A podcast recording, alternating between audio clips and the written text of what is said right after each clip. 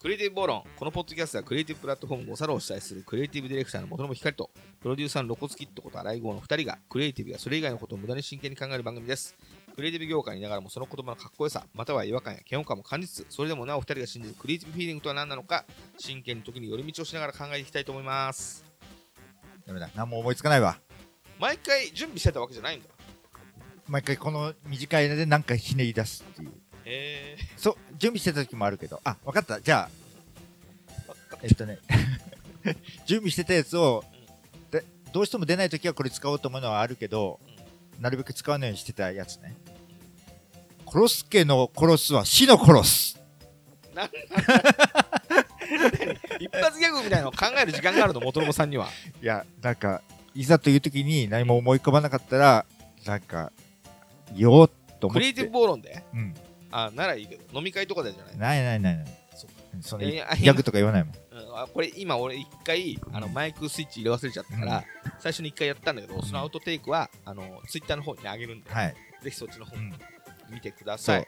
あのー、アスカ、チャゲアスのアスカの、うんあの、マイクをこうやってこうやるそうそうそう。真似だっけ？そうそう、まるで、で。っていうところで、うんえっとね、チャゲアスの、えっと、の、アップルミュージック配信。を未だに待ってる元信、えクリエイティブディレクターの元信光です。あ、なるほど。今やってないからさ、一回なんか事件起こしたとかな、なんか。あ、そうですね。あのチャゲアスのアスカのソロのうん。うん。ソロのなんだっけ？ソロだけあるよね。ソロソロのあの AOR の名曲みたいのがあるんだけど、うんなんか名曲あるよね、あのいやあるあるある、なんだっけ？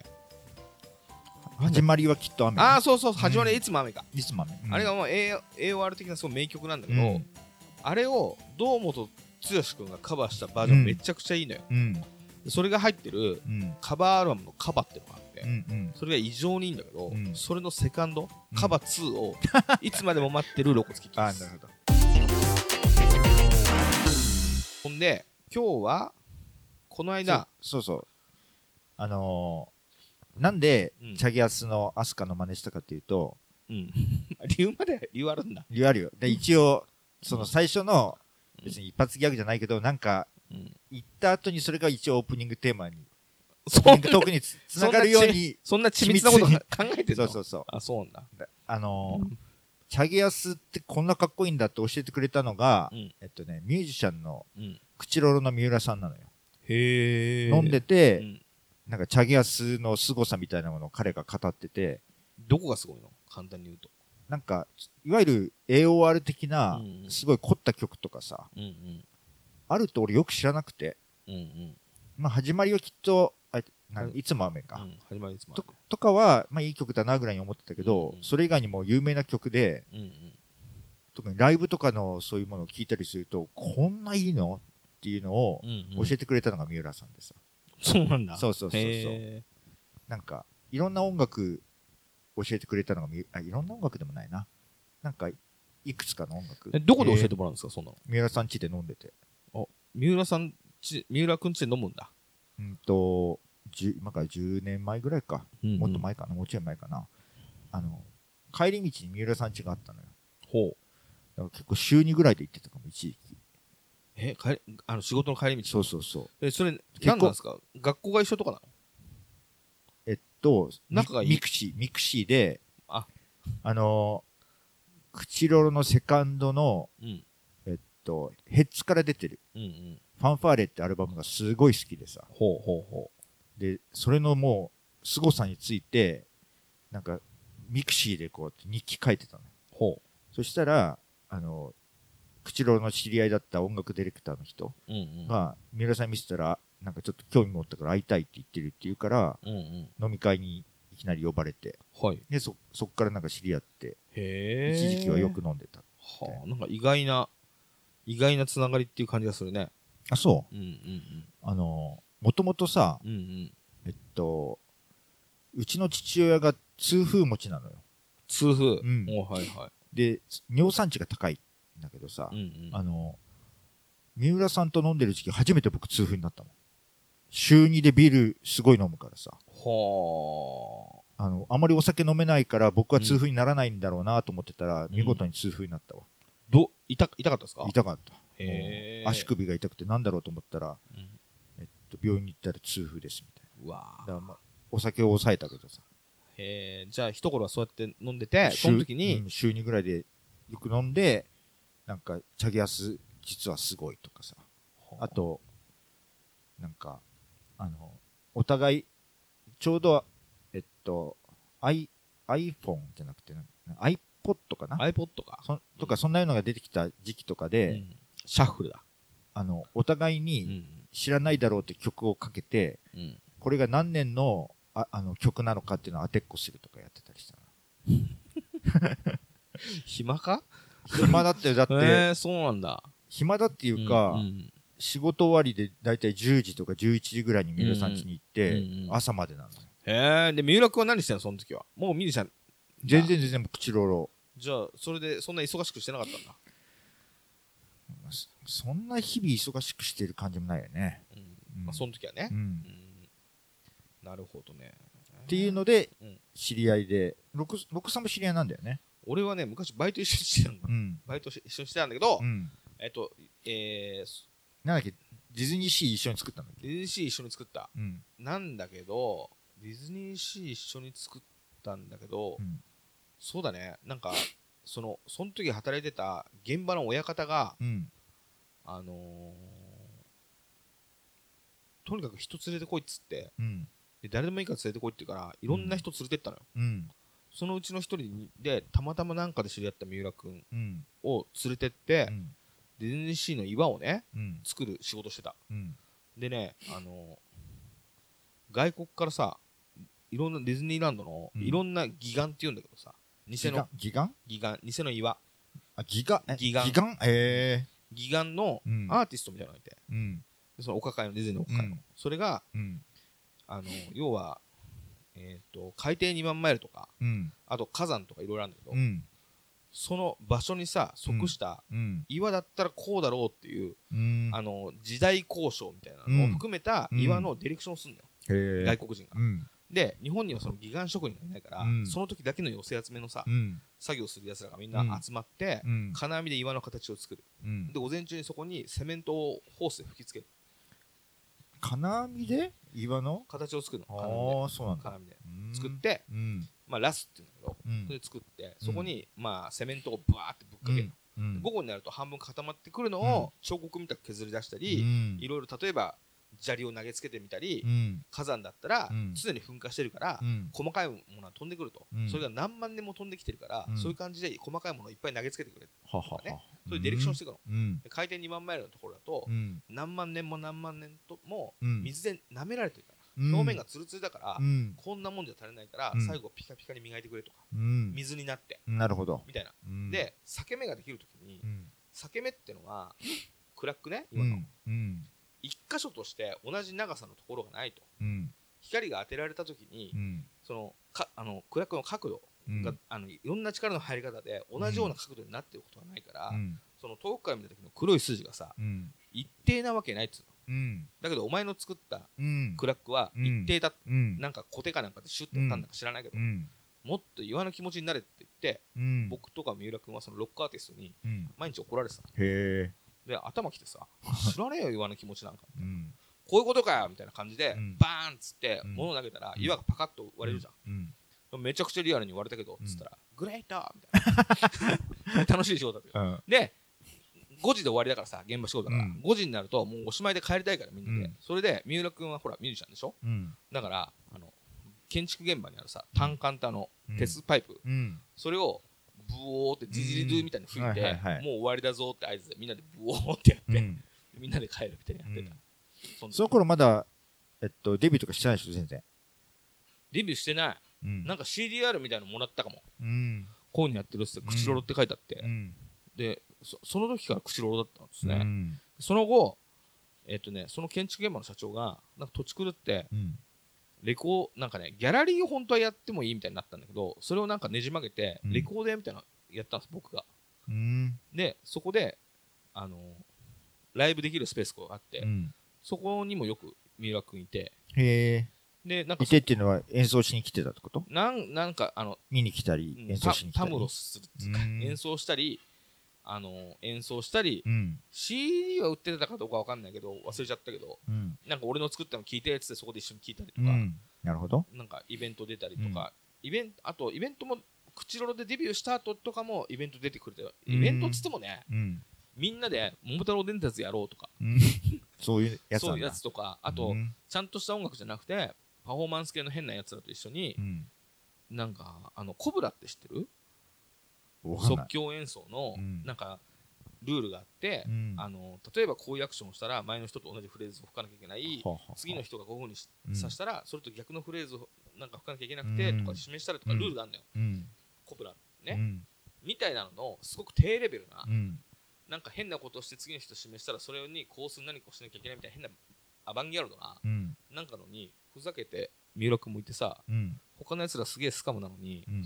お前はちょっとちょっと上品な音響渋谷系なのに大丈夫かと思いながら、うん。そのやつらと交流してるのを、まあ、見てたりした。うーん。なんかそんなのでお互い知り合いで、うん今一緒に仕事やってるっていうのを知って、なんか、あのーライブがあるので、僕は、僕になんか連絡が来て、久々になんか誘ってくれて、そうだね行きましたね、露骨さんと一緒に行こうと思って見に行って、うんうん、だからなんか、懐かしかったわ、三浦さんのそういう演奏してる姿とか。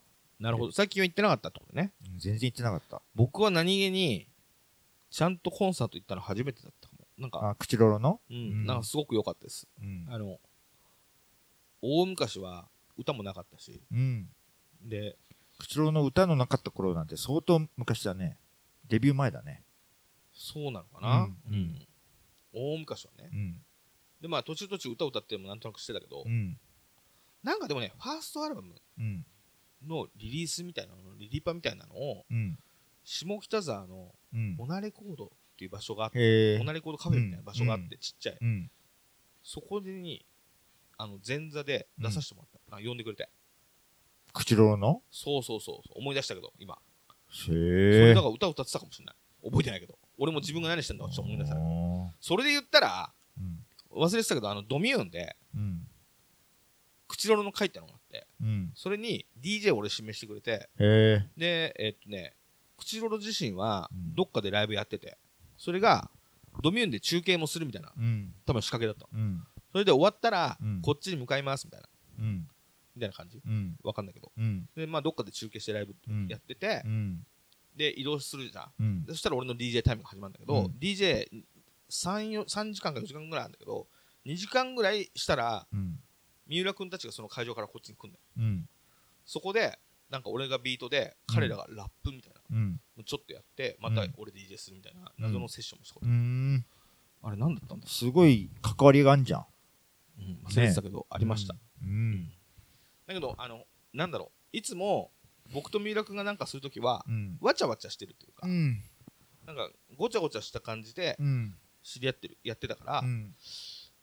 あんまりじっくり一緒にお酒を飲んで話し合ったこともないし、うんあのじっくり音楽をのライブを見に行ったこともねなんかわーってやってるうちにうん。関わる時間が終わっていくからうん。あのしっかりこの間聞けてうん。よかったですねあと俺難波君はあのなんだっけ？元口ロロのね。元釧路の難波君は、あのその後もアイドルの仕事をするときに、うん。アイドルの仕事をするならということで何度かお願いして、うん。お仕事はしたことある、うん。そんな感じですか？ねそう。な、でもなんかうん、久々に一瞬だけ二人でいるところになんか顔出したんだよね。うんうんだから、三人が同時に顔を合わせるって初めてだったかもね。この間ほらあの去年さああ、去年俺いなかった。あいなかったのかそう。なあそっか多分仕事かなんかで行けなくて。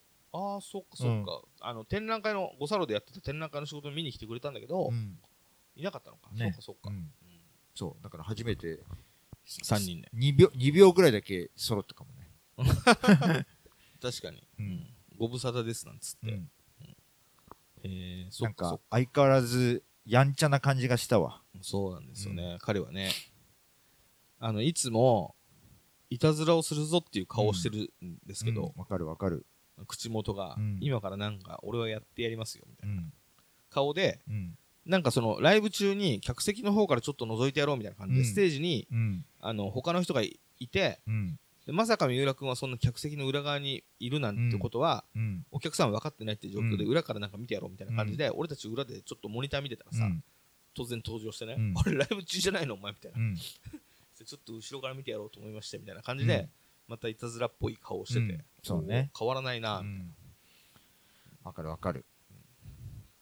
そうそう。なんかそんな感じで、うん。なんか、久々に見に行ったし、ロコスさんともそれ見るっていう、結構不思議な機会だったね。これそそんで何の話だっけ？で、で、あのー見終わって、うん。で、渋谷でやってたんだよね。そそうそう。で、じゃあ帰りますかって言って、う、うん。一緒に歩いてたら、なんか、ここれ、なんか、元友さん、どう思います？だっけな？知ってます？だっけな？なんか最初に言われたのは何だっけあれ？なるほどうん。コンカフェだうん。なるほど、うんあのコンカあれ、コンカフェ？あれ多分コンなんか狭いところうに。ん、あれ多分コンカフェなんじゃないかと思うんだけど、うんえー WWW でやってたのようん。で、えー、あれ、ちょっと調べるのもあれだ。WWW 出て、あれなんだろう、あれスペイン坂かな？スペイン坂だと思う。スペイン坂を降りていこうと思ったんだけど、それの一番上のところに、前はあそこなんだろう、アクセサリーでも売ってたか、うんもしくは合法ハーブでも売ってたか、うんちょっと忘れちゃったけど、っていうスペースが、うん。ちょっとしたコンカフェみたいな感じになってたんですよ。うん。で、あの、何？コンコンカフェっての知ってるみたいな話を多分その時したのね。ロコス、ロコスさんが俺にしたんでしょ？うん。コンカフェって知ってます？うんうん。で、コンカフェってのは、うんコンセプトカフェのことで、あの、メイド喫茶みたいなのが、もっと多様化したものみたいな感じなんですよ。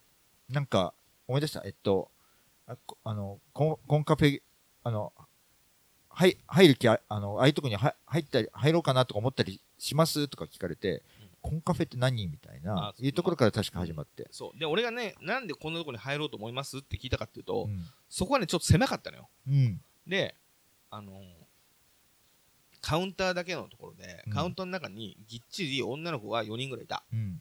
だけど、カウンターにお客さんが入るとさ、うん。ソロで入ると、横にぎゅうぎゅうでお客さんがさ、うん4人とか5人とかいて、うん。で、中に、男男性のね。なんですよね、うんで、カウンターの中に、うんまあ、だから、あの、ガールズバーみたいな状態ね、うんカウンターを挟んだ女の子と男がいるって状態なんだけど、カウンターの中にそこは黒猫のメイドっていううん。コンセプトね。うん。黒黒猫のメイドね。黒猫のメイド。うん黒猫メイドのコンカフェってことよね。うん。そこに行くと可愛い黒猫のメイドがいて、うんその黒猫のメイドとおしゃべりしながらお茶が飲めるってことじゃん。うん。あ、お酒じゃなくてお茶なの？えーっと、お茶、お茶のお店とお酒のお店があるんだけど、あそこはどっちか俺は知らないけど、うんなるほど。あのーまあ、黒猫のメイド、可愛い黒猫メイドとうん。お話がしたかったとして、うん。ちょっと俺あそこは狭いから、うん。横のうん。男近いなってすげえ思ったんですよ。ちょっとスペースにゆとりがあって、うんボックス席かなんかとか、うんちょっとボックス席じゃなくても、うんちょっと別のテーブルとかで、うん。ちょっと黒猫のメイドとうん俺がおしゃべりしたいかどうかわからんが、うん。もし黒猫のメイドとおしゃべりをしたいとするならば、うん。もうちょっと黒猫とメイドと二人っきりのスペース欲しいなと思った。ちょっと、ちょっと、そんなに広くなくてもいいけど、うん。ちょっと狭すぎやしませんかと思って、うんそれを元信さんに聞きたかったの。うんちょっと狭くねあれって。なるほど。黒猫のメイドとうん。にニヤニヤする人もちょっと俺狭いと思うんだよな、みたいなうん。話したら、うん。そもそもコンカフェって何っていう話になったのね。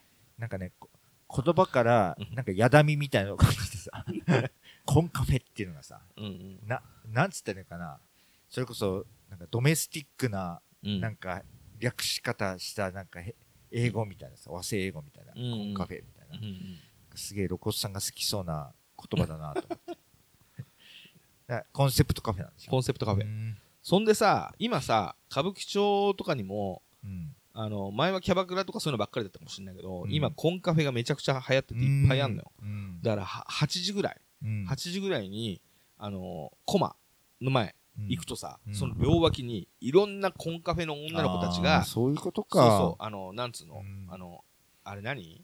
スケッチブックみたいななんか書いたやつとか、単なる看板みたいなの持って、うんずらーっと並んでるうの。ん。もう壮観ですよ。なるほど。それ一人一組一組見るだけでめっちゃ面白くて。うんでね、メイクの仕方がう、んまたなんかこう次世代うん行ってて、うん目を大きく描くテクニックみたいなのがうんいくつくとこまで行って、もう涙袋の下ぐらいにうんアイラインが入ってあって、うんそんぐらい目でかく描くみたいな。もう涙袋、宝塚みたいな感じだ。宝塚だってもうちょっと小さく描いてるよあ、。そだってもう、お化けみたいになってるもん。ううん。だけど、えっ、と、あと昔のヤマンバとかね、うん。そういうのとなんか近しい何か新しいうん。ネクストな感じあってう、ん。で、コンカフェだから、うん。コンセプトカフェだからいろんなコンカフェがあるんだけど、うん。例えばさ、バニーガールのコンカフェある。うん。そうなってきたら、うん。まあちょっとエッチよね。うん。なんかちょっとセクシーな格好で、なんかおっぱいの谷間でも見れるかなみたいなうん。感じじゃない？うん。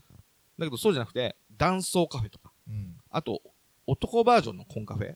あの、だから要は、ファイナルファンタジーみたいな伝説みたいな男がいっぱいいてさ、うん。化粧いっぱいして。なるほど。そういうのが、まあなんだろう、ホストよりかはカジュアルな感じでうん。接客してくれるのか、うん。ちょっとよくわかんないけど、まあそういういろんなのがあるわけですよ。そっか。なんかさうん。1ヶ月前ぐらいに僕なんか出張で関西行ったじゃない。うんうん。でその時にえっと泊まりで行ったから、うん。夕方ぐらいから大阪の繁華街を歩いたのよ。うんうん。そしたらなんかそういう人が道をずらーって並んでてこれ何なんだろうと思ったらあれはコンカフェだったそう、んだな。コスプレみたいな人たちでしょ。そうそうそうそう水商売のコスプレみたいな。あれ全部コンカフェだなるほど。なんかやっと分かったわ。う。ん。う。ん。で、それがさ、うん。なんか楽しそうだなと思って、客として行ったら？そう、なんか最近すげえ行きたいなと思って、うん。でも、あのー俺キャバクラも、うん。ガールズバーも、うん。メイド喫茶も、行ったことないって言ってたけど、行かないんですよ。うん。メイド喫茶行ったことないけど、うん。ガールズバーも行ったことないから、うん。キャバクラはあるけど、うん。自分から行ったことはない。うん。だけど、コンカフェ面白そうだなと思って、最近すごい行きたいなって気持ちが高まってて、で、行きたいけど、どっから行っていいのか分かんないし、つって、あの、とりあえず歌舞伎町を順番にこう、外のね、うん。立ってる人たちを流して観察するってのをうん。何度かやったの。うん。で、いろいろいるなと。うん。それであ、れだよ。あのうちの奥さんが「お子さんコンカフェ興味あるんだって。あまだ入ったことないんだけど」って言ったら「うん。意外」って言ってた。どういうこと？お子さんが行きそうなイメージがあるんだね。うちのあーなるほど。うちの妻でも、うん。なるほど。僕はかなり清楚なので、な キャバクラなどそういうとこは行かないっていう。うん。コンカフェは行ってそうなイメージがあるんだってさ。でもまだ行ったことないくてまだそういうどんな感じなんだろうって外を歩いてる段階なわけね今はね。そうそうそう。うん。それで、あのーそしたら、うん。ネットでね、情報収集してたら、うん。まあ、今回詳しい人とかいんのよ。うん。したら、まあ、いろんなところにあると。うん。池袋もね、結構文化がさ、うん。こう、盛り上がってて。うん。でさ、なんつうのかな、秋葉原にもあるけど、うん。みんなが昔秋葉原に抱いていたオタクの街のイメージみたいなのあるじゃん。うん。ああいうのが、なんとなく池袋にもめちゃくちゃあるのよ。あるね。で池袋の方がなんかそうかなみたいな雰囲気あって、うん。その池袋にもさ、コンカフェスポットみたいなのあるのよ。うん。また、その中に、うんあるコンカフェマスターのおすすめのね、うんこれ女性がおすすめしてくれたんだけど、うん羊カフェってのがあると。羊かあ羊っていうのはそういうなんか男性だよね羊そうですね。うんあって。それがとにかくおすすめだって。うんあんないい気分になれるとかないって。それ男の人がコスプレしてんの？女の人がまあコスプレ、男の人でしょうね。男の人がコスプレしてて女の人が行くコンカフェってことねだ結局でもそれはうん男が行ってもいいわけだから。まあね行きたいのであれば。うん。だあんまりにも良かったからうん。行ってほしいと。うん。でなるほどと。うん。でどういう状況なのって言ったらう、ん。こびてこないっていう。うん。こびてこないってどういうことかなみたいな。うん。他のコンカフェはやっぱこびてくるところもあるんだみたいな。うん。なんかキョローンみたいな。うん。なんかわかんないけど、バニーちゃんとか寄ってきてう、ん。なんか、なんだろう、ドリンクでもおねだりするのかな、うん。わかんないけど、うん。そういうのは一切ない、うん。もう、羊がうん。ピシッとこうん。う、呼ばなきゃ来ないし、あんないいとこねっつって、うん。で行くところまで行ってんな文化かと思って、うん。まあそれも、あの、行ってみようかなと思った。っうん。ていうのがさ、って話をしてたんだよね。うん。してたね。で、何行きたい？うーん。なんかあのーガールズバーとかよりはコンセプトが1個あるから行ってみたいかな。ガールズバーはなんかむき出しの感じで女性と話さなくちゃいけないってなると知らない人と、まあ、男性でも女性でも、まあ、うん。特に女性の方が話すのがちょっと僕なんか苦手だからさ。うんうん。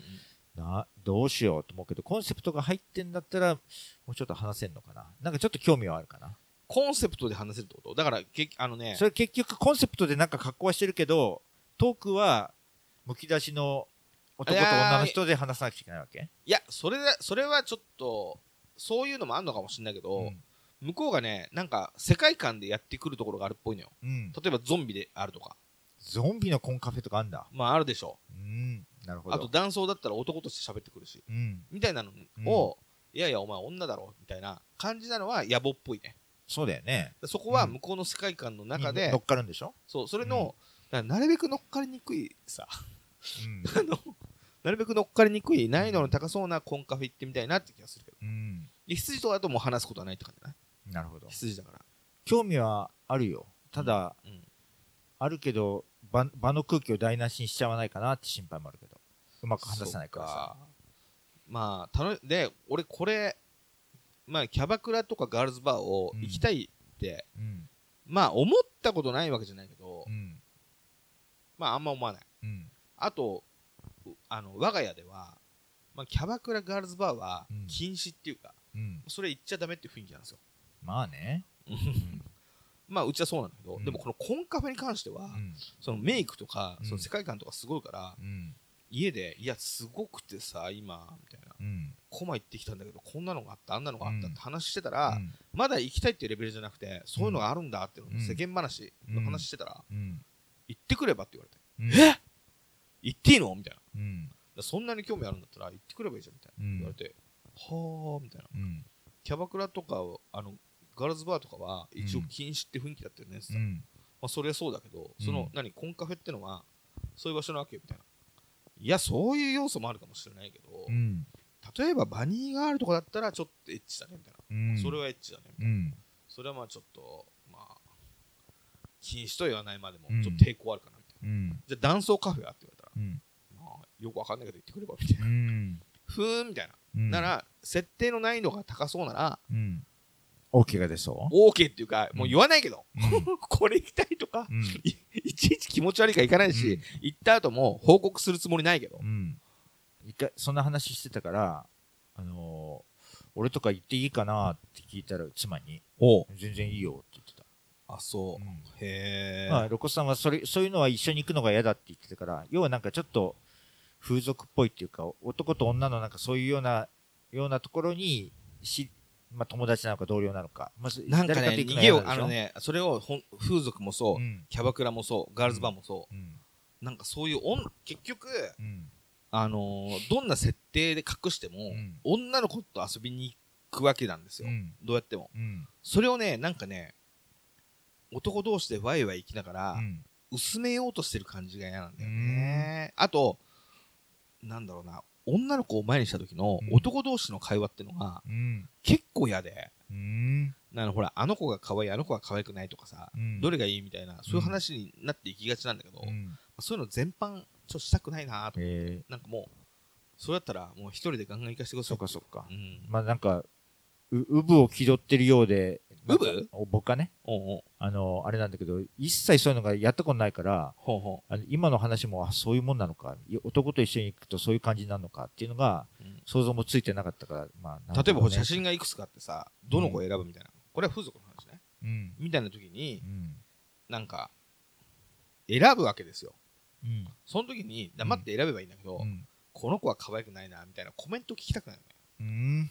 なんか、うん。もういいじゃんそんなのみたいなうん何しに来てんだよみたいな。自分の鏡自分の顔鏡で見てみろみたいな。そういう、そういう感じの、うん。なんかトークがあったりするわけね、男とね。男同。士のうん。マンコミュニケーションというか、うん。なんかあるんですよそういうしょうもない世界が、うん。それに組みしたくないっていうか、うん。だったらまあ一人でスケベなこと考えたいなっていう、なるほど。うん。ちょっと男同士でこう肩組んで、うん。イエーイみたいなちょっと嫌だなっていうので、うん。ちょっと一人で行きたいなみたいな気持ちはなるほど。まあ、うちの妻とか逆に一人で行ったら嫌がるかもね。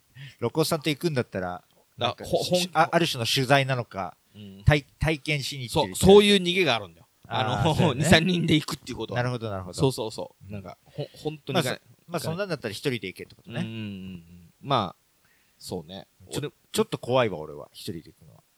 あそその、トトークができんのかなみたいな。うでもえトークしない人たちもいるっぽいよあ、そう。うんあのただあのだってほらそういうところに来るタイプ全員がそうじゃないけど、うん。そういうところにどういう人が来るかっていううん。のでうん。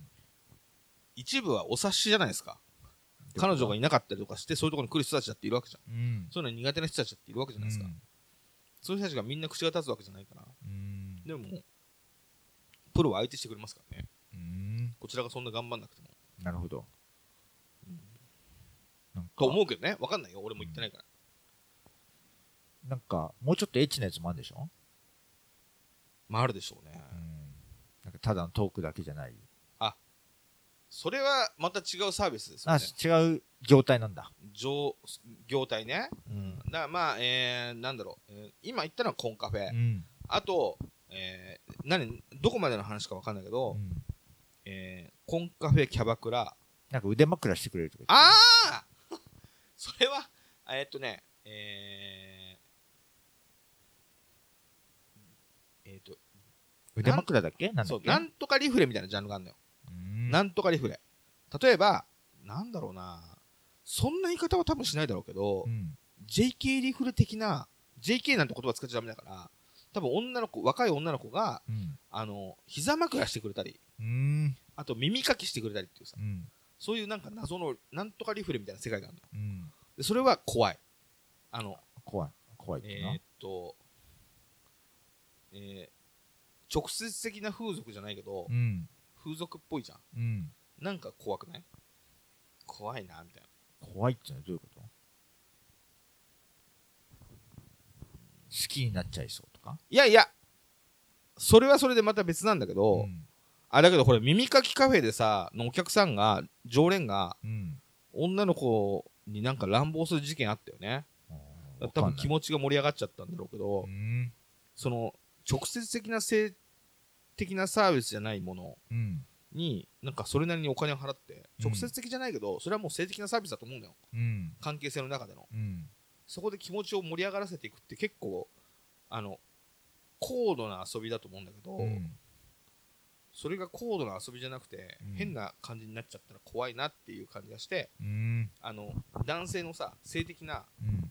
あの、フィニッシュがない状態じゃん。うん。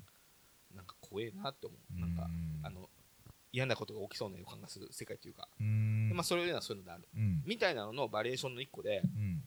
メイドリフレってのがあるの。うん。で、メイドリフレってのがあって、うん。メイドリフレってなんだろう。リフレって何？リフレって。リフレクソロジーのことかな。わかん。なんだマッサージ的な、はあ。リラックスマッサージ、わかんないけど。うん。で、えー、メイドリフレはうん。どうやら2つの種類があって、うん。良いメイドリフレとうん。悪いメイドリフレがある。うんで、これは結局、そういう良いリフレと悪いリフレがあるっぽい。俺はメイドのことばっかり考えてたけど。なんか、キンドンのさ、あの、良い子悪い子普通の子みたいなやつ。良いリフレ、うん悪いリフレとか良い、良いメイドリフレ、悪いリメイドリフレ、普通のメイドリフレって。普通のメイドリフレってのはどこにあるか分かんないけど、あまあ、良い、良いと悪いも別にどっちが良いか分かんないけど、俺が良いと言ってる方は。秋葉原とか池袋とかにあってね、うん。もうホームページ見ると書いてあるうん。の。あの、当店はうん。性的なサービスをする店じゃありませんと。ほただ、メイドがね、う。うんメイドさんがうんマッサージしてくれる。はあ肩揉んでくれたり、はあはあハンドマッサージ、ヘッドマッサージも。みたいなのをやってくるメイドさんが。うんこれがメイドリフレ。なるほど。あの、リフレッシュする感じね。うん、リフレクソロジー、そう、リフレッシュするんじゃない、うんメイドさんが、あの、マッサージしてくれますと。うん。これが良いメイドリフレ。うん。で、悪いメイドリフレは、うん。あの、メイドさんがマッサージしてくれる。あの、手とかね、頭とか。うんで、それとは別に、うん。もう3000とか払うとうん、添い寝してくれたりするの。ああ。悪くない？ちょっと。悪いね。で、うん。さらに、うん。もう1000円プラスすると、うん。腕枕できたりするはあ。のっていうなるほど。これが悪いメイドリフレ。うん。でこれを俺知って、うん。いや、これ行きたいなと思ったの。うん。で、これは、えー、なんだろう、その悪いメイドリフレの方で言うと、うんその、えー、添い寝とか腕枕。うん。まあ、確かに、うん。したくないことはないけど、もうなんていうかさ、ギリギリ人殺してないだけみたいなさ、あの、犯罪、ギリギリまだ大丈夫です、まだ僕何もしてませんみたいな言い訳がすごい状態っていうか、うん。でちょっともうほとんどアウトだから、うんそれじゃなくて、うん。あのメイドにマッサージしてもらうだけの、うん。それだけをちょっとやってもらいたいなと思った。うん。で、こ、れなんでそれやりたいかっていうとう、ん。俺の予感としてね、うん。そのメイドさんにうん手揉まれたら、うん。それだけで俺好きになっちゃうんじゃないかなっていう予感がして、うん。こりゃすごい世界があるぞって思って。ちょっとわ行きたい。かんない。お俺はなんかそこら辺の、うんなんか体験と、あうんとそこで受ける感情のうん細分化がよく分かってないから、何体験と、な細分化？うん、なんつったらなんか、うん印象としては風俗スレスレな感じがするわけ。いや、するでしょ悪い方でしょうん、わ悪い方。悪い、うんでも手をこうやって肩を揉んでもらうとか手手を揉んでもらうとかうん。とかでも、うん。まあもうちょっとアウトかなっていう確かに。感じもするのよ。しますね、うん。するね。うん。だけど添い寝や肩あの腕枕じゃないの。よまあね。そこのそそれ一歩手前な感じはだか 濃淡があるよね。ら、うん、濃淡がある。そうそう。だからそこの細分化っていうかさ切り分けで、うんうんうんなんかもうふふと僕僕からすると荒く、うん。それ風俗ともほぼ一緒のでもまあ、なんていうの？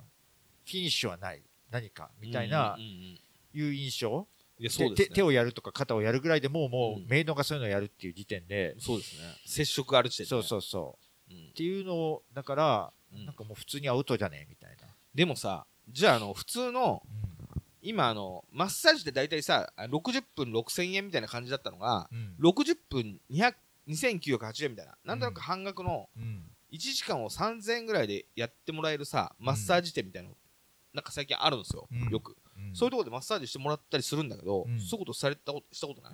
マッサージとか行ったことないね、行ったことないか、うん。そうするとさうん。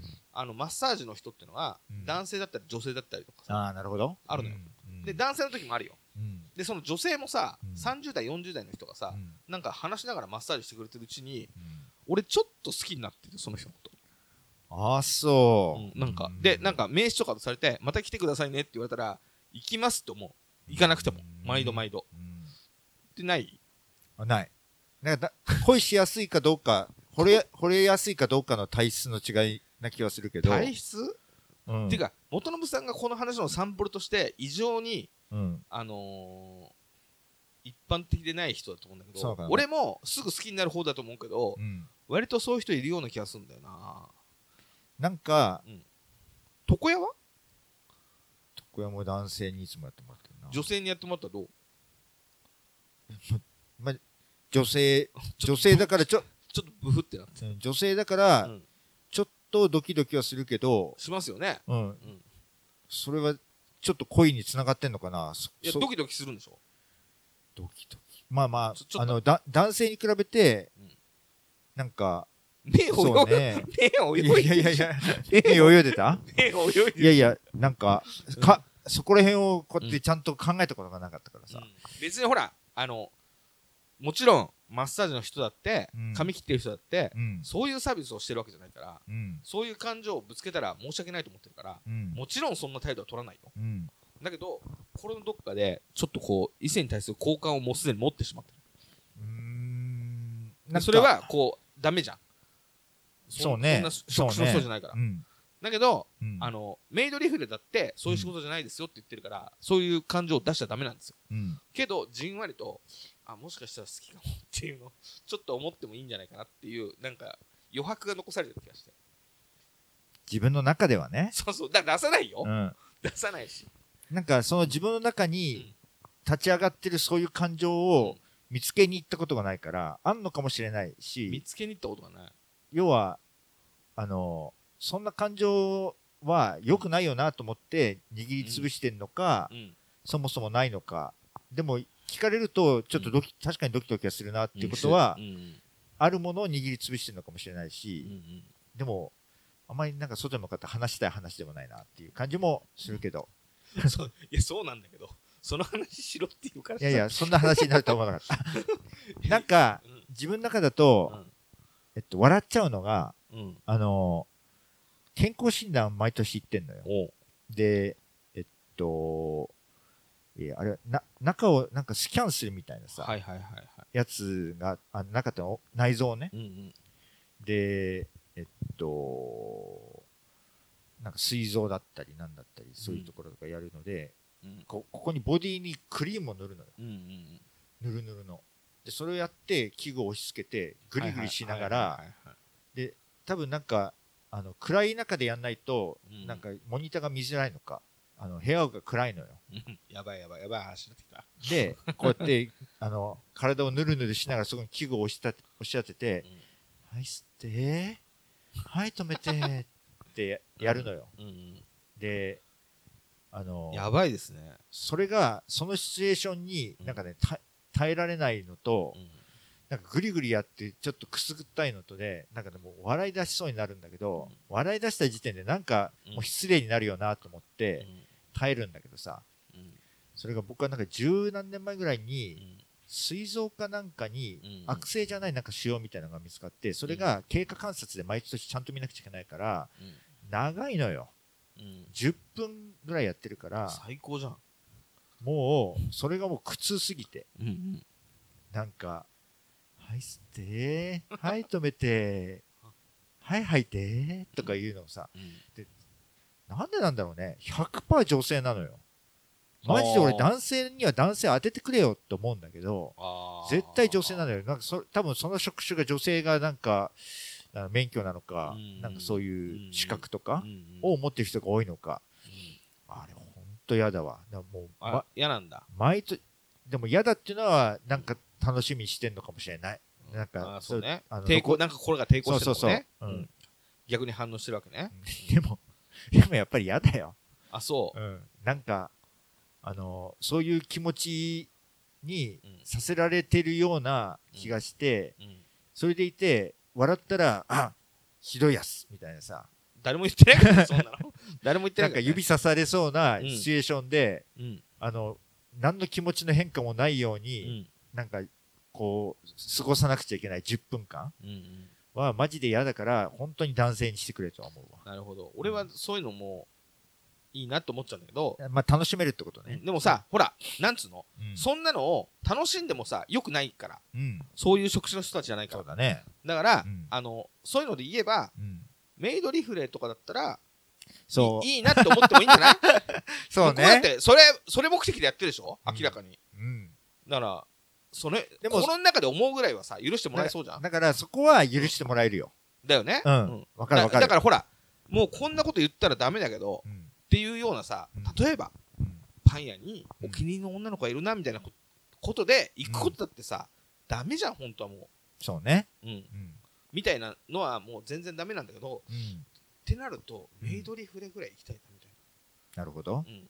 だけどこれは、あの、アウトだと思うから、妻には言えないなと思う。ねえ、なんか、あの、アイドルあに恋心を持っていいのかどうなのか、アイドルは恋愛禁止なのかみたいな、なんかそういうグレーゾーンの楽しみと近いね。何何？どういうこと？グレーゾーン？どこだアイドルに恋心持ってガチ恋しちゃいけないの？で、なんかうん、あの、アイドルが恋愛してる、アイドルは一応、うん。建前上は恋愛禁止じゃない。あ、アイドル側がね？そうそうそうそ。そうですりゃいいと思うけど。う。で、それがバレたらやめなくちゃいけないじゃない？うん。で、建ししてませんって言ってそう、なた建前上禁止じゃないのよ。うんうん恋愛禁止って言ってるようなアイドルグループグループって基本的にはないから、うんうんだって恋愛をしちゃいけないなんて人権上許されないじゃない？で、でも、自然と、そういうのしてませんっていう顔をそうそう。しててくれるわけね。ファンタジーとして、ね。そうそう。で、それが恋愛してることがバレたら、やっぱりなんか、やめて嘘ついてたみたいなね。嘘ついてた。で、恋愛してたから、あの、叩かれてるんじゃなくて、嘘ついてたから叩かれてる体になってるのかなそうなのかな。で、みんなを騙してで、ファンも怒り、うんで、本人もすいませんって言ってやめていく。んあやっぱり恋愛禁止なんじゃんって、受け取られかねない、うんそういうことが起きてる。そうなんじゃん。まあそうだよね。うん。でも一応建前上はうん。恋愛禁止なんていうことは言ってないとかさ、うん。いうような、なんかグレーゾーンのなんか、うん。恋してる恋してない。あの、こファンは勝手に恋してるけど、でもそういう風に売ってないとかさ、うん。いうところと一緒で、なんか、あの、なんだっけ、メイドリフレ？あ とかも、相当くだらない話してる。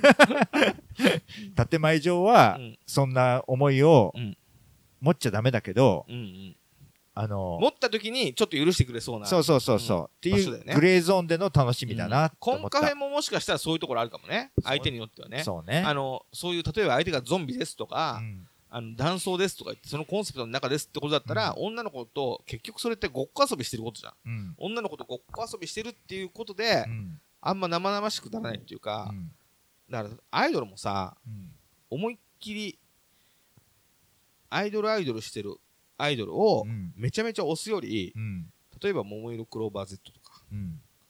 あの、とかだったらさ、例えば今回の楽曲、布袋さんがやったとか、うん。布袋楽曲使うのすげえなとか、うん。あのアクションはプロレスラーのなんとかだって、うん。おプロレス分かってんだみたいな感じで、みんなそのサブカルチャーを語ることで、うん。そんなことを分かってる運営とかこの子たちすごいしそれが分かる俺もすごいみたいなのでう、ん。なんか近くに乗って乗れるじゃん女の子を押す理由がさ、うん。なんかサブカルみたいなのにあるみたいな感じして、うん。そこに集まりやすいんだけど、うん。実は女の子がめちゃくちゃ可愛いところを目に焼き付けてるだけだったりするじゃん。うん。真髄は。うん。っていうようななんか言い訳がうんコンカフェとかにはあるよねっていう、うん。なんかメイドリフレとかに、うん。でもメイドリフレの方がちょっと言い訳が薄いもう接触。うんうそうだね、ん、でもアイドルも手握ったりするしな。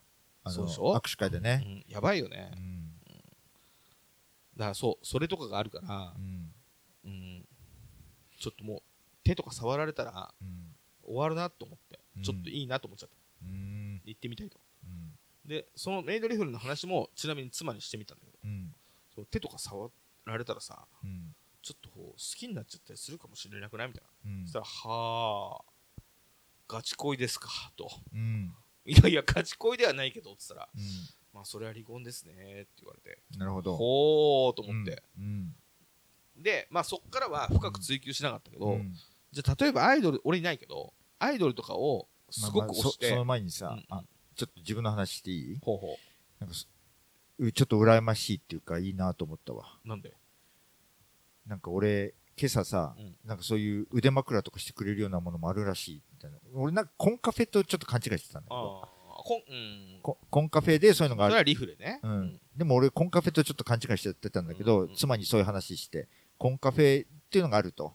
でなんかそういうサービスの中でなんかそういう腕枕みたいなのもあるみたいでえー、そんなことを女の子するんだ大変だねって言っててうん。俺が大変だね。俺がそういうとこに行ったら嫌だよねって言ったらいや全然いいよって言われたの、うん。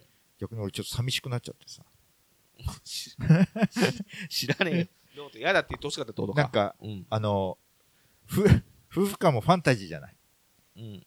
どこまで恋心が残ってるかどうかみたいなのもさ。普段確認し合わないけどさ。ほう。ほあれこれファンタジーが薄まってるのかなと思って。なんかそっちのそっちの方が怖くなっちゃった。うなるほど。うん。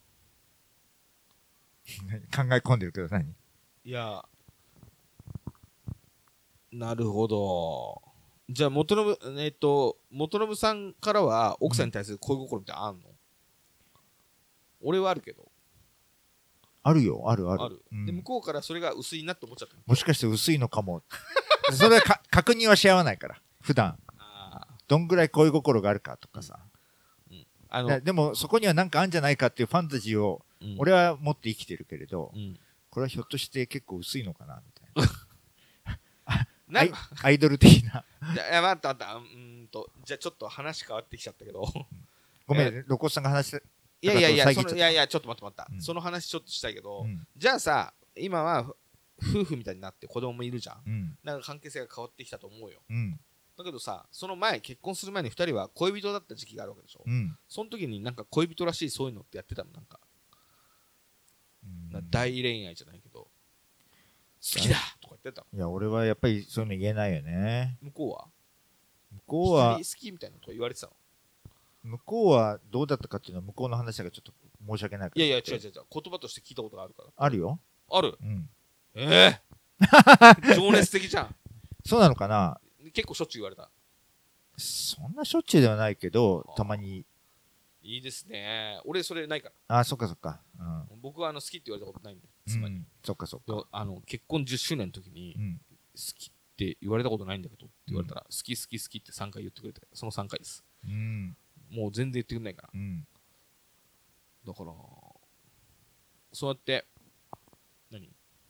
ガチ恋だったら離婚ですねとかそういう感じあるんだね。いいじゃんいいじゃん。好きって言ってもらってるのと一緒なんじゃないの？いやーどうでしょうね。僕はめちゃくちゃ言ってるけどねだけどそれってあさ向こう側の言い分で言葉にしないとわからないよ言い分って言い分って何言い分って？女の子たちの言い分でさうん。そういうのは口にしてもらえないとわからないみたいな話っうん。て今まで散々聞いてきたよ、うん。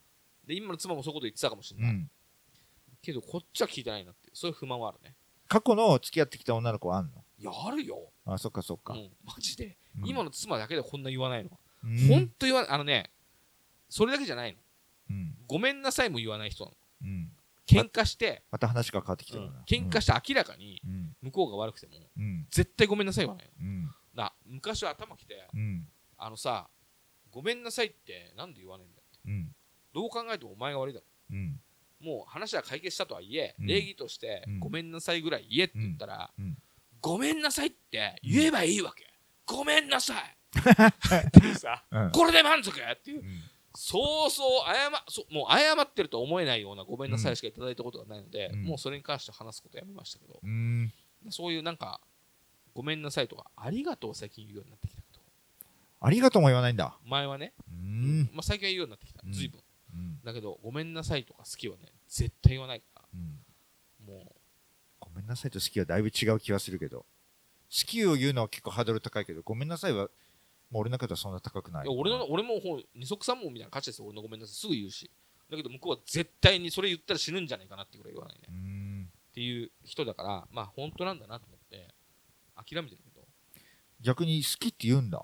誰が？ロコスさんが。言うね。すぐ言うけど。どういうタイミングで？どういうタイミングで？笑ってる。まあいろんなタイミングがあるけど、うん。いろんなタイミング一番じゃあ一番一番あるタイミングのうん一番言う好きは、うん。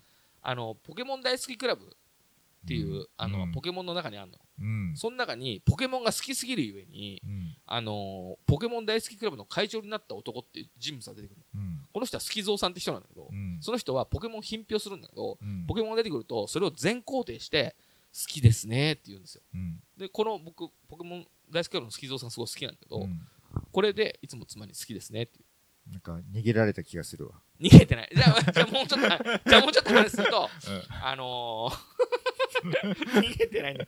あの妻が同棲したての頃うに、ん。具合が悪くなってう、ん。顔真っ青になっちゃっはあはあた。。で、病院行ったの。うん。具合が悪いと。うん。そしたら、お腹にガスが溜まってるうん。と。で、なんだなんだと思ったら、うん同棲始めて、あの、おなら我慢しちゃって、うんおならができなくて、うんそのガスが溜まって、うんそのどっか体に回ってるから、うん。あのー、おならをしてくださいって。可愛らしい話だね。うんだけど、妻ができないですね。うん。いや、できると。うん。なであのでもあのおならをしたらねうん。臭いし嫌われるって、うん。嫌いにならないうん。だからおじゃあ今からちょっとマッサージしておなら出そうっす嫌だ、いや出す出す、うんつってうん羽交い締めにしてお腹ぐんぐん押したら、うん。おなら出るじゃうん。んでもしおならが出たら俺はこれから毎回、うんポケモン大好きクラブの好き蔵さんみたく、好うん。きだっていうの言うからうん。嫌わないから大丈夫っつって、うんおならをこうお腹をこうさすって、うん。ブーっとおなら出たら、うん。好きですねっていうのを、うん。そっからもう10年以上やってる。なるほど。だから、あの、本当に、3日に一度でも、おならブーって聞こえたら好きですねって、ずっと言ってますけど、ロマンチックなんだか、そうな、そうじゃないのか わかんない話だけど。うん。言ってるよ。でもす好きですねっていう時に、うん。好きっていう感情が自分の中にあるんだもんね。あるね。うん。あと、あとさ、うん、遠くでさ、聞こえないと思ってしてる時あるから、へえ向こうの方で、うん。好きですねってこう言うと、うん聞かれてたみたいな。向こうは一応聞かれたくないっうん。ていうのを、わいつもあニコッと笑いながら、好きだなって気持ちで言ってうる。ん。言わないんだ。うんなかなか言えないね。ああ、そっかそっか。まあ、そういうのがあるから、まあ、あの、えっとね、風俗は一応言っちゃ、あの、浮気、何が浮気かみたいなうん。問題あるじゃん。うん。そんで、風俗は浮気じゃないと思ってるみたへえ。い。うん、だけど、行かれたくないっていう。うん嫌だと。うん。な行かないでほしいっていううん。気持ちがあるっぽいね。うん。だからまあ、キャバクラとか、ガールズバーも、あえて話し合ったことはないけど、おそらく行きたくなさそう。で、俺もそんな行きたくない。行きたくなさ、行ってほしくなあ、さ行ってほしくなさそう。だけど、一個だけ行きたいのがあるとする、するとするなら、うん。オッパブ好きなんですよ。かつてね。うん。ロコさんが？そうそう、かつてよ。うん。オッパブはなんか、あの、トップレスの女の人がうんいたり、まあ、トップレスじゃなくても、隠してても、ある一定の時間になると、おうんパラパラみたいな音楽が流れ出して、そうするとこう女の子が生まれて、ほら、舐めて舐めて舐めてっつって、舐めたり揉んだりしていいっていう時間が訪れる、うん。ハイテンションな、うんなんかそういうので、俺それ好きだったの。うん。それは、どう考えても浮気じゃないじゃん。そうなのかな わかんないや。どう考えでもそれは、うん。なんか嫌だって。まあ、やだよね。うん、なんか、あの、あんまりにもアホらしいから言言っててほしくないってこと、ね。アホらしいから嫌なんだ。だそれが浮気ではないじゃん、絶対。そんなおっぱぶ行ってきたら浮気じゃないでしょどう考えても人によってはもう許せないかもしれないし、うんちょっとわかんないな。ちょっとそのだから浮気の許せないじゃなくて、うんあまりにもバカバカしくてうん許せないみたいな、うんなんかそういう感情を感じたので、うんあの俺の中で封印してる。うん。だけどそれぐらいかな。我慢してんの、うん。本当は行きたいけど我慢して行かない。おっぱぶだけかうん。それが別に行きたくないから。うん。全部行ってないか。行ったことない。奥さんに聞いてみてくださいよ。おっぱぶの説仕組み説明して。いいって言うかもね。へえしたら言ってくれるじゃんそしたら。パブよ行きたくないもん。そう。お実っぱおっぱぶは、実験で。おっぱぶっていうのが何するっていうかさ、さっきから聞いててさ、うんな、なんでこういう系統のさ、短くする言葉ってどれも、なんていうのかな、下世話っていうか、卑猥っていうかさ、うんおっぱぶ、なん、おっぱぶって言葉がなんかど、どうしようもなくアホっぽいっていうかさ、まあでもそれはすごいね。なんかうん、みんなよく発明するね、そういうのね。でもなんだろうあの日本独特のあのーそう言葉あるじゃない？うん。そこにちょっと性的なものが混ざると、うんみっともない感じになるよねそうね。でそこに人間の悲哀みたいのがあって、うん俺は好きだけどうん。だけどそその前からさ別にそのおっぱぶとかさ、うん。コンカフェみたいんじゃなくてもうん。普通のなんかその和製英語みたいな日本の言葉ってうん。どれもしょうもないようん。俺あのスーパーっていつもすげえ恥ずかしいと思って スーパー行ってくるみたいなこれあのなんか本当にそうね。すごいね、うんスーパーってねス。ーパーってさうん。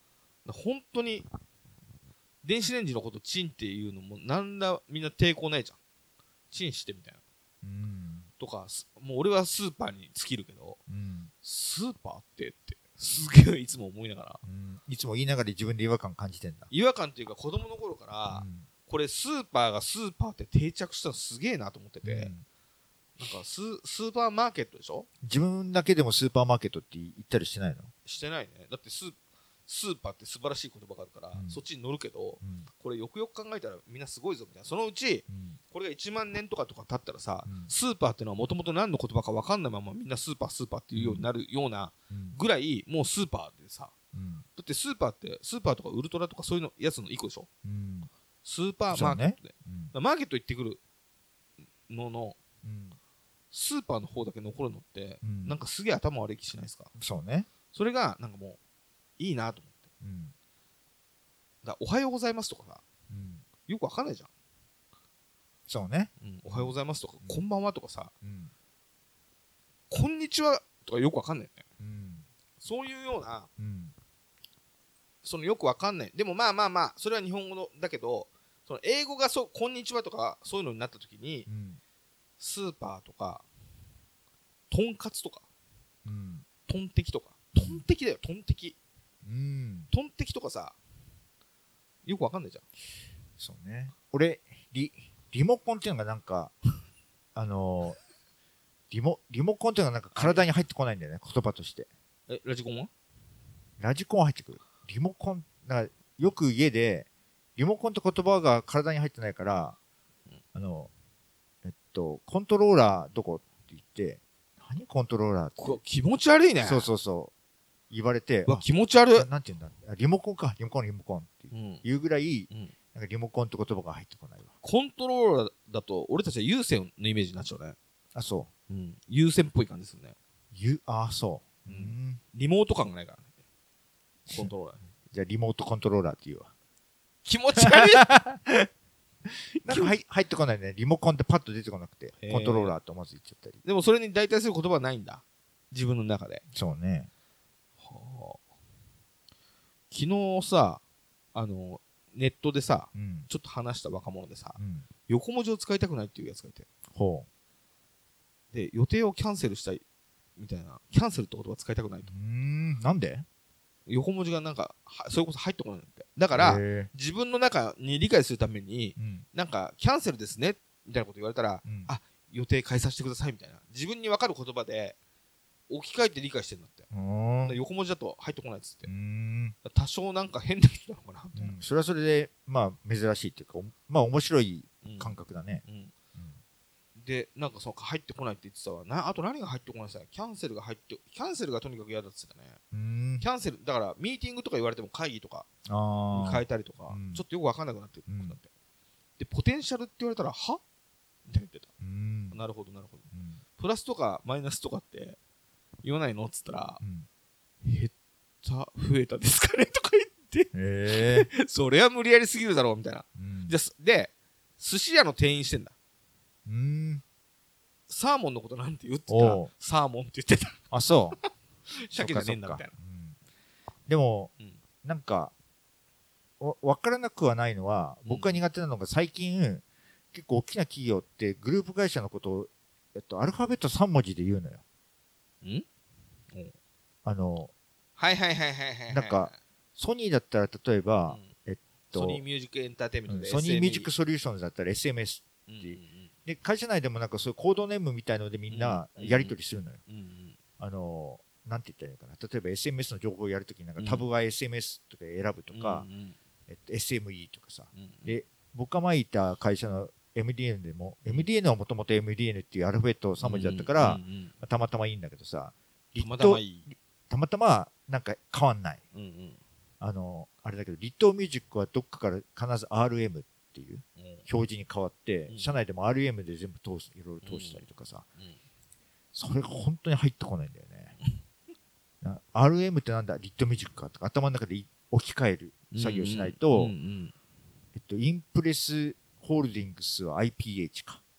IPH IPH、あの IPH がって言われて、IPH ってどれだっけ？うちの会社の IPH、インプレスホールディングスね、みたいな。っていうような、なんか変換をしなくちゃいけないのが結構大変、僕はね。でもそれを結構みんな余裕でこなす感じがあるから、だから、あの、もうどれがどれだか覚えてないけどさ、うん。いろんな取引先の人がさ、うん。謎のよ横文字をメールで入れてきてさう、ん、で毎回ググってうん、あそういうことかっつって忘れるけど、うん、ほんとびっくりその日本語でいいよみたいなことをうん。本当にみんな横文字で書いてくるよね、そうね。あの代理店の人とかね、うん。まあ、だから、その、その人の、うん。プラスとマイナスはさすがにうん。言うけど、言いますだからね、そういうのが苦手な人がいるっていうのも自分のその感覚を拡張したらうん。分からなくはない。でもと特殊だなとは思うけど。トイレとか便所とか 言い直すの？っつったら、うん。そんなことないっすよ、だかそうなんだ。うん。らちょっとあるよね境目が、いうん。やでも俺もあの取引先の人のちょっとこう代理店的な横文字感はうん。あの毎回うん。無言で引っかかってる。うん。インクルとかなるほど、はい、あまとめてみたいなことですね。みたい俺なんかで、な、うん。えっと、ブログを更新するなんかみたいなのデリバリーって言われて、それはマジで分かんなかった。なんかデリバリーって言って記事を届けるみたいなね。な、うん。意味合いなんだろうけど、あはいはい。デリバリーあのデリバリーはいつ頃ですみたいなことうんデリバリーがが遅くなって申し訳ございませんって言われて、ああったデリバリーってなんだみた。いな。俺あれさなんかわかんないけど添付ファイルでもくっついてるのかなと思って。うん。見ちゃったけどそうじゃなかったね、とか本当は入ってこなかったけど、うん。まあるね。あ、なんかうん、外資系の会社の人が多いのかな、そういうのが。割と。会うと綺麗な服着てるんですよね。かっこいい靴と 意味のわかんない横文字日本日本語に織り交ぜていい服着てるんですよね。